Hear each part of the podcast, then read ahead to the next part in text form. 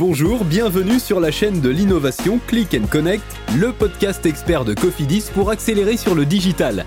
Venez écouter les stratégies gagnantes de nos invités, des enseignes traditionnelles, des digital natives et des pure players. Chaque mois, ne manquez rien des dernières innovations marketing et business. Disponible sur les plateformes d'écoute YouTube Podcast, SoundCloud, iTunes, Spotify, Deezer. Bonne écoute Bonjour, bienvenue à tous sur Click Connect. Aujourd'hui, nous accueillons Thomas Uriez. C'est un entrepreneur, un retailer et aussi un inventeur, celui du jean infini. Également, c'est le créateur du jean 0 km. C'est aussi l'instigateur de la relocalisation de la production de coton en France. Bref, cet entrepreneur, à l'origine informaticien, a changé totalement de vie du jour au lendemain pour se lancer dans le fair retail, à savoir un commerce vertueux pour une mode responsable. Il y a huit ans, naissait ainsi 1083 Jeans, une marque de jeans et de sneakers pas comme les autres. Thomas, bonjour, bienvenue sur Click and Connect. Bonjour Christelle. Thomas, on va commencer par le nom de ta marque. Alors 1083 Jeans, c'est quand même un drôle de nom. Euh, est-ce que tu peux nous l'expliquer? Oui, 1083, c'est la distance qui sépare les deux villes les plus éloignées de l'Hexagone. Ça va de Menton au sud-est jusqu'à Port-Spoder, c'est un petit village au nord de Brest. Et donc notre démarche, c'est de fabriquer des jeans et des baskets à moins de 1083 km de nos clients, donc euh, en France. 100% français. euh, oui, on relocalise tout. Du coup, tu recrées des unités de production, de l'emploi, tu fais revivre des savoir-faire artisanaux. Tout ça, tu l'as résumé dans, dans, un livre euh, dans lequel tu, tu, vraiment tu décris toute ta démarche. Est-ce que tu peux revenir sur les grandes étapes? Oui, en fait, euh, alors fabriquer un, un jean, euh, alors on fait des t-shirts, on fait des baskets, on fait des pulls, on fait des ceintures, mais le produit phare de 1083, c'est le jean, euh, parce que le jean, c'est un produit euh, super populaire, super universel, mais aussi super mondialisé, super polluant. Et donc l'idée de le refaire en France, c'était un, défi qui, nous excitait. Et, et, du coup, pour faire un jean, il y a huit étapes. La première étape, c'est la culture du coton. Ensuite, on va filer ce coton, donc transformer en fil.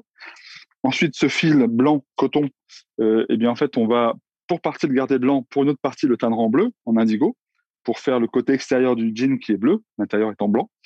Euh, une fois que ce fil est teint, on va tisser le denim.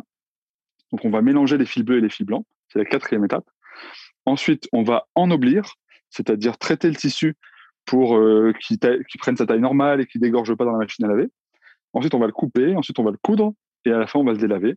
Et, et donc, au, au, final, après ces huit étapes, on aura un beau jean.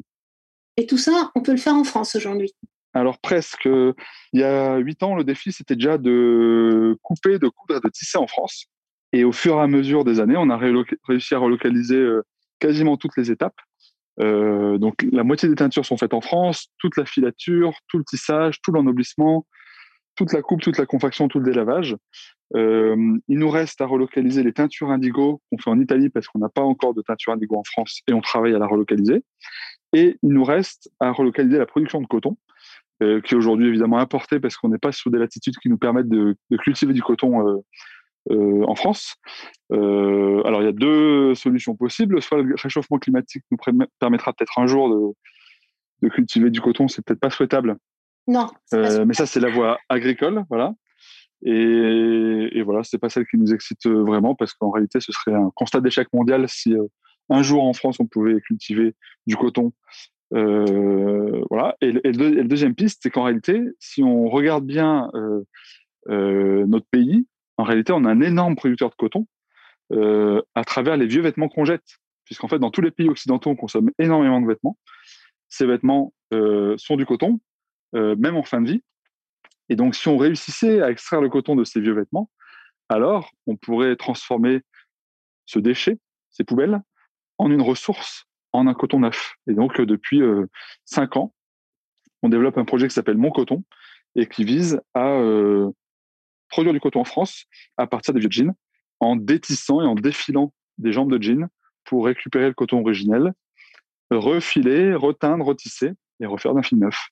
Est-ce que tu peux nous donner quelques KPI sur ton bilan aujourd'hui? Parce que 1083 jeans, on en entend parler beaucoup, de plus en plus. Ça fait huit ans euh, que la marque existe euh, et aujourd'hui, euh, le modèle est établi. Donc, on commence à connaître ton, ton, positionnement, toute la relocalisation que tu fais. Et maintenant, en chiffres, concrètement, ça devient porteur. Alors déjà, le premier chiffre, on va parler de marge. Nos jeans, sont autour de 100 euros, c'est-à-dire le, prix de jean de marque. Et, euh, et, en fait, quand on parle du Made in France, on parle tout le temps du, coût, du coût du travail, du coût des charges, etc.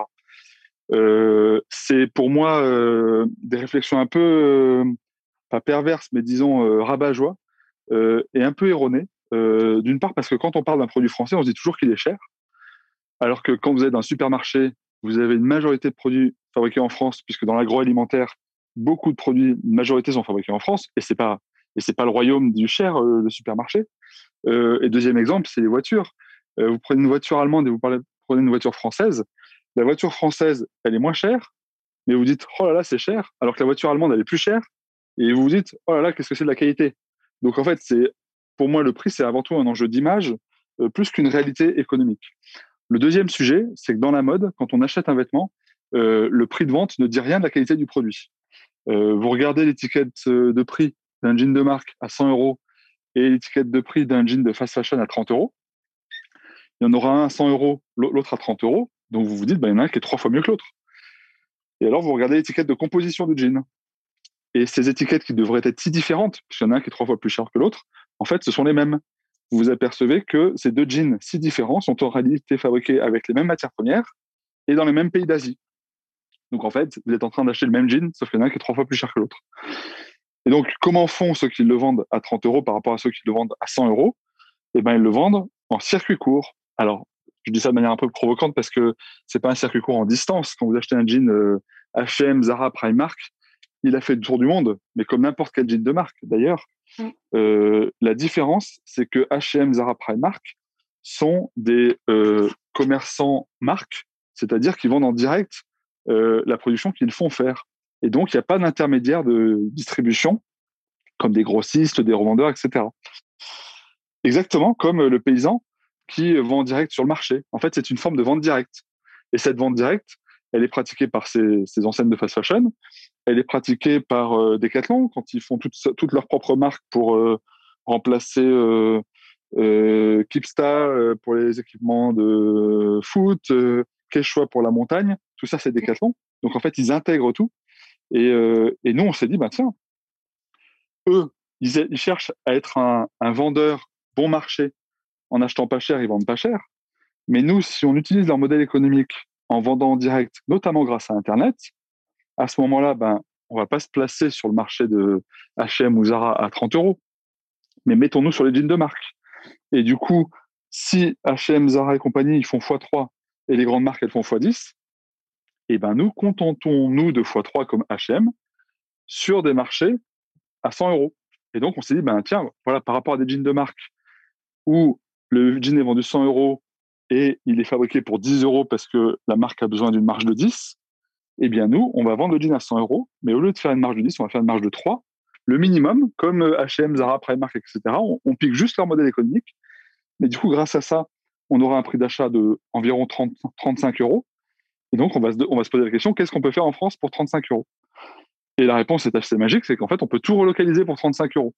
Ça veut dire que notre enjeu, c'était pas que fabriquer en France, ça coûte cher, c'est que distribuer avec un modèle économique avec plein d'intermédiaires, ça coûte cher aux consommateurs. Donc, si on élimine tous ces intermédiaires, alors on retrouve les moyens de financer une production locale. Et tu gardes une distribution équilibrée aujourd'hui entre Internet et le réseau physique, c'est ça? Oui, tout à fait. On a à peu près moitié des ventes qui se font sur Internet, sur 1083.fr, et l'autre moitié en magasin.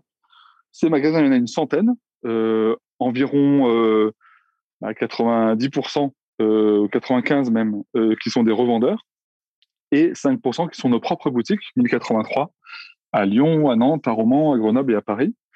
Et en fait, l'astuce, parce que là, j'ai parlé depuis tout à l'heure de circuit court, et là, on est en train de se dire, mais il y a des revendeurs, comment, ils font? Et ben, En fait, c'est tout simple. Euh, on enlève les soldes.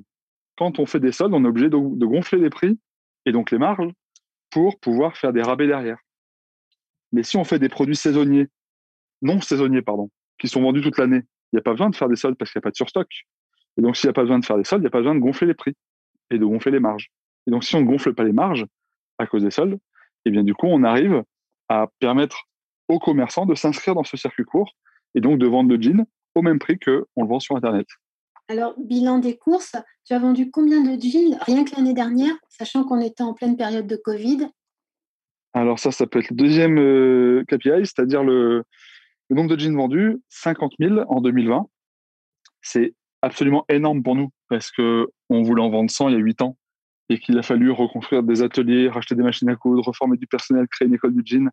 Bref, c'est très laborieux au beau sens de labeur, mais c'est ce qu'on aime, c'est-à-dire redévelopper une filière. Donc 50 000, c'est énorme de ce point de vue-là. Par contre, du point de vue du marché français du jean, où tous ensemble, les Français, on achète 88 millions de jeans, c'est-à-dire un et demi par an et par personne, et ben on voit bien que 50 000 jeans, c'est même pas une goutte d'eau, c'est une vapeur d'eau. C'est-à-dire que c'est aujourd'hui 1083, ça pèse 0,05% du marché français. C'est rien du tout. On a déjà créé plus de 150 emplois. Et donc, ça laisse euh, imaginer des centaines et des milliers même d'emplois que l'on peut créer tous ensemble en achetant des jeans locales. Parce que quand vous achetez un jean euh, de marque, vous payez les TVA en France et le commerce en France, c'est tout quand vous achetez un jean 1083 ou un jean de n'importe quelle marque made in France, vous payez euh, la TV en France, le commerce en France, la marque en France, l'atelier de confection en France, le tissage en France, la teinture en France, la filature en France.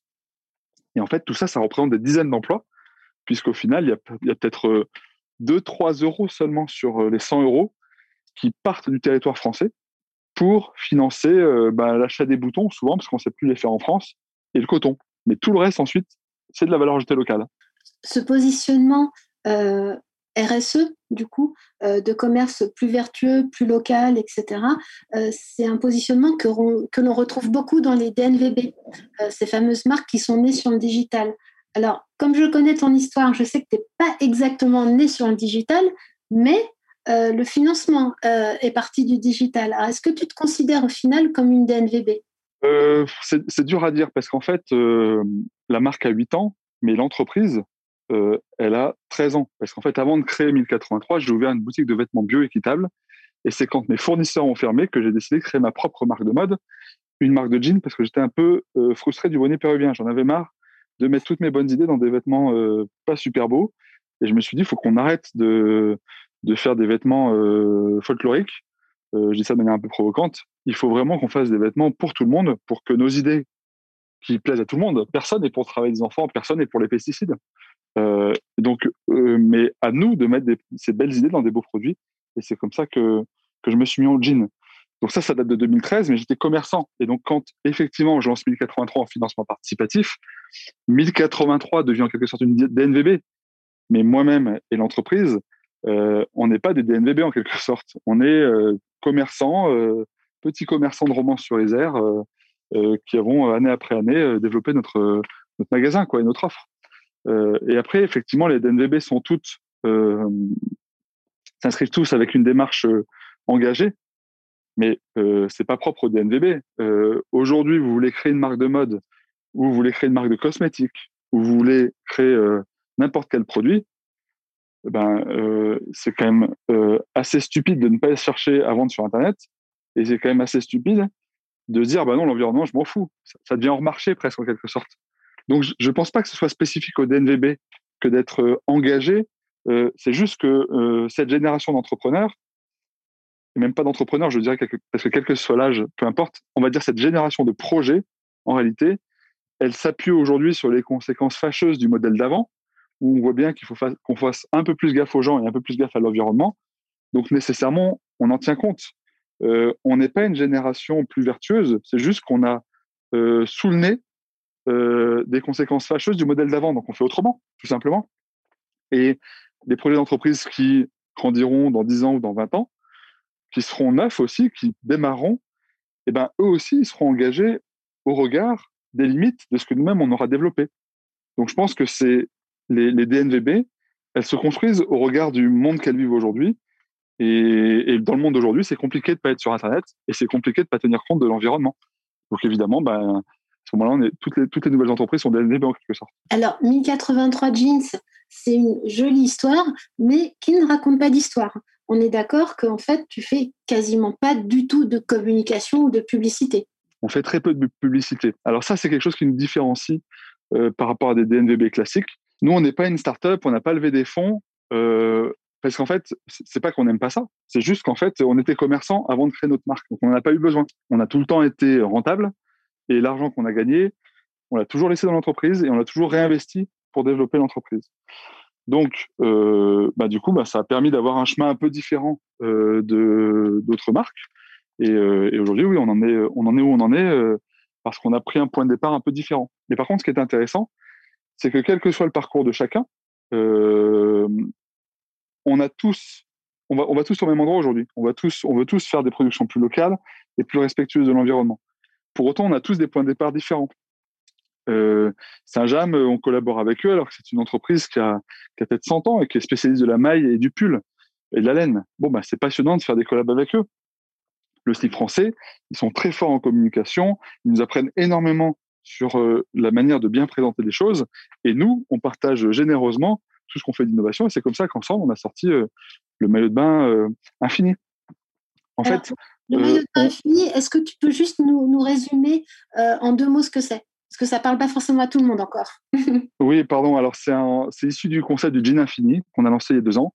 Et donc, c'est l'idée de faire un produit, un vêtement monomatière, donc 100% issu de polyester recyclé. Jusque-là, c'est pas très innovant parce que bon, j'ai 40 ans aujourd'hui. Il y a 30 ans, quand mes parents m'achetaient des une polaire, elle était déjà en bouteille de plastique recyclé. Donc, en fait, euh, il n'y a, a pas d'innovation en soi à faire des vêtements recyclés. Ça fait 30 ans qu'on sait faire. Par contre, ce jean issu de matière recyclée, on va tout faire pour qu'il soit 100% recyclable. Comment? En éliminant tous les mélanges, tous les mélanges de matière, donc toutes les pièces qui ne sont pas en polyester recyclé.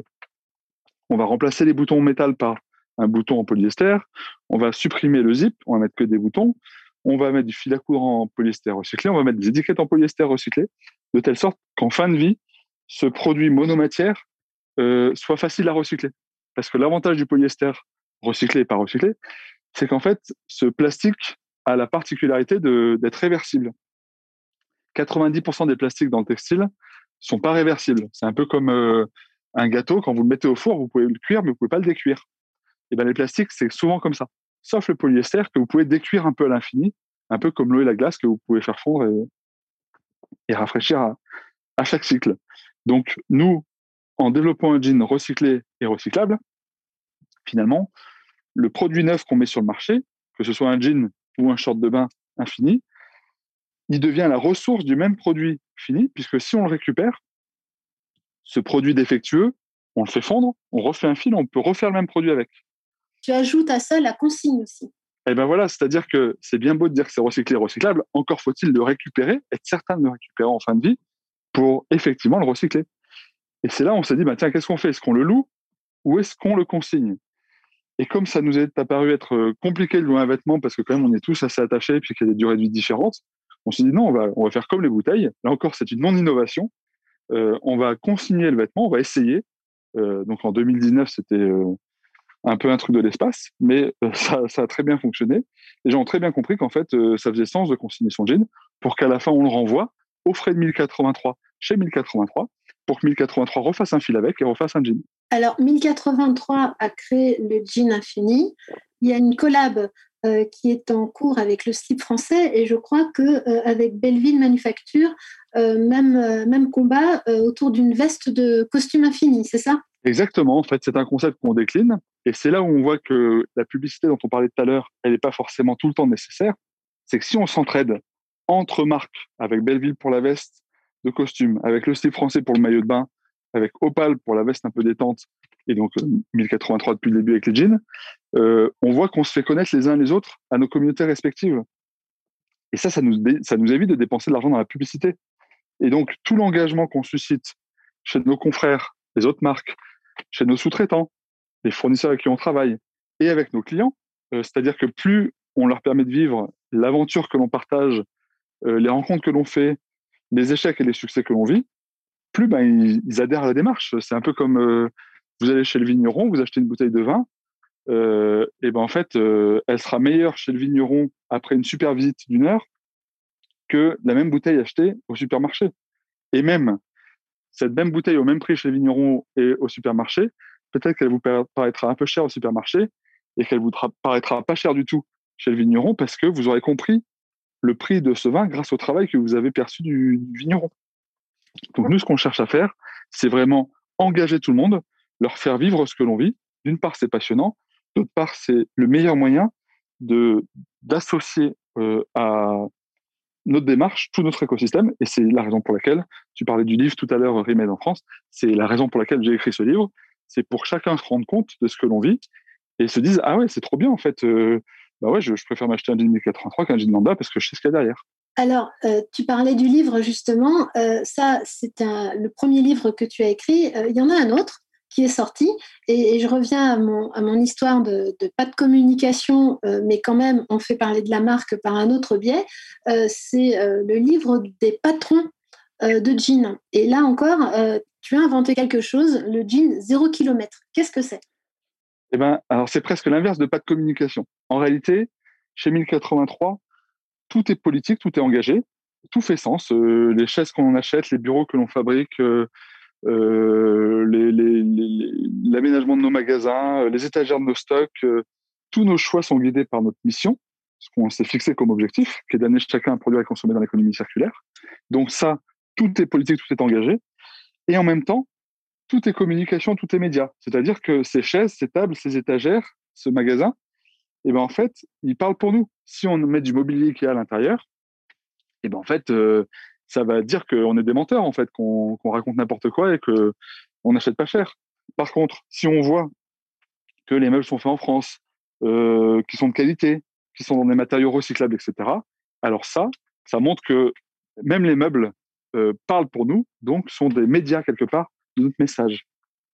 Et donc, si on pense comme ça, si on réalise qu'en fait, tout est politique, tout est engagé et tout est média, le jean, évidemment, est un média. Et donc, quand on voit un jean 1083, eh ben, on essaie qu'il soit bien coupé, on essaie qu'il soit de qualité. Euh, c'est pas parfait, on fait que s'améliorer. Mais on a cette, euh, maladie-là de, toujours vouloir tout améliorer dans la forme, dans le fond.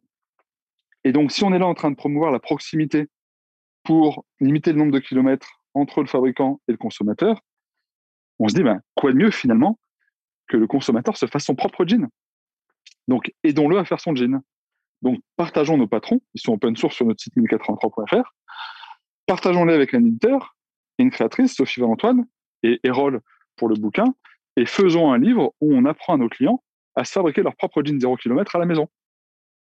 D'une part, les gens vont voir que c'est un vrai savoir-faire parce qu'au lieu de mettre une heure à l'acheter en magasin, ils vont mettre 10 heures ou 15 heures à se le fabriquer. Peut-être même qu'il sera de moins bonne qualité parce que c'est pas évident avec une machine à coudre non professionnelle de le faire, et puis c'est assez technique. Mais ce jean imparfait et très long à fabriquer, il sera plein de sens pour celle ou celui qui se le sera fabriqué ou qui l'aura reçu en cadeau de quelqu'un qui l'aura fabriqué. Parce qu'en fait, il aura touché de ses doigts, euh, eu très proche de lui euh, le contexte de fabrication de ce produit. Et nous, c'est ce qui nous intéresse le plus parce que plus on mesure le savoir-faire qu'il y a derrière un jean, plus notre propos est audible et plus le cœur qu'on y met est puissant. Donc du coup, on s'est dit, bah oui, évidemment qu'il faut qu'on fasse ce livre pour aider les consommateurs à fabriquer leur propre jean. Ils verront pourquoi c'est un savoir-faire qu'on trouve si précieux. Alors, c'est compliqué euh, de lier euh, RSE, euh, commerce plus vertueux, et rentabilité. Là, on touche du doigt justement, euh, on arrive à la fin de notre petite conversation, mais on touche du doigt un petit peu ce, cet antagonisme, euh, parce que si on fabrique soi-même son jean, bah, on va pas l'acheter chez 1083. Alors j'ai bien compris la démarche qui est derrière et du coup le rayonnement que ça fait aussi à la marque et le bon buzz, le bon bouche à oreille, etc. Mais ma question quand même, comment est-ce qu'on peut concilier rentabilité ARSE euh, et RSE euh, sans comment on peut gagner de l'argent sans pousser à la surconsommation? Est-ce que ça veut dire aussi que derrière, euh, derrière le discours du prix, de la localisation, relocalisation, etc., est-ce que tu peux quand même parler de, services, euh, de, de, solutions pour faciliter comment l'achat, de, services omnicanaux Est-ce que tu peux quand même parler de tout ça tout en ayant un discours très RSE Clairement oui. En fait, notre sujet, c'est que euh, on doit remplacer une consommation de masse et euh, frénétique par une consommation raisonnée. Sauf que quand c'est raisonné, ça paraît un peu chiant. Et donc l'idée, c'est vraiment de donner aux gens le plaisir d'acheter moins. Ça veut dire qu'en fait, quand on achète un jean en fast fashion, et ben on achète, on réachète, on réachète, on réachète. On a des petits kiffs de plaisir comme ça parce qu'on enchaîne les achats. C'est cool, ça fait le job, mais en réalité, ben c'est une forme de drogue parce que finalement ça, ça s'arrête plus, c'est pas très profond en fait, c'est superficiel. Par contre, si on réussit à créer une relation suffisamment puissante pour que les plaisirs soient multiples et plus profonds, parce qu'il il y a du sens à l'achat, parce qu'on voit où c'est fabriqué, parce qu'on comprend le business model qu'il y a derrière, parce qu'on connaît les gens qui l'ont fabriqué, à ce moment-là, c'est une histoire d'amour véritable que l'on crée entre la marque et euh, le consommateur. Et donc ça, ça va l'amener à consommer mieux et à consommer moins. Nous, on a créé 150 emplois euh, en, fabriquant 50 000 jeans. Notre prétention, notre rêve, c'est pas de vendre 88 millions de jeans en France. 1083, ça doit pas être euh, la marque de jeans qui doit supplanter H&M, Zara, Levi's et compagnie. Nous, on on sait pas où on va s'arrêter en fait. En réalité, en tant qu'on crée des emplois grâce aux commandes de nos clients, on, le fait. Mais notre succès, ce sera pas de vendre 88 millions de jeans en France. 1083 aura réussi si les consommateurs français achètent moins de jeans. Donc, si le marché français diminue de 88 millions à 50 millions. Et donc, euh, nous, notre enjeu, c'est vraiment de réussir à embarquer les consommateurs dans cette logique de consommer moins et mieux, en leur montrant que euh, en faisant des choix euh, plus raisonnable, on peut prendre aussi beaucoup plus de plaisir.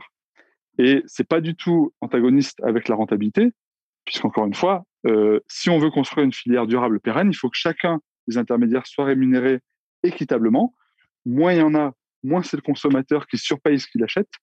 Et quand on en fait la pédagogie, bah, tout le monde voit que chacun est gagnant euh, quand il participe à une économie vertueuse, locale et respectueuse des uns des autres. Merci Thomas. Euh, on voit bien que, 1083 Jeans fait partie de cette nouvelle génération d'entrepreneurs retailers qui ont des partis pris forts, tous ceux que tu nous as évoqués, mais surtout qui proposent des expériences nouvelles, du coup, aux consommateurs. Merci Thomas de nous avoir décrypté ce nouveau modèle de business. Merci à toi. Merci à vous de nous avoir écoutés sur Click and Connect et à bientôt pour de nouveaux épisodes. C'était Click and Connect, le podcast de Cofidis. Pour écouter de nouvelles expériences numériques, n'hésitez pas à vous abonner et à nous laisser une note si vous avez aimé cet épisode. La communauté des experts de la transformation digitale n'attend que vous.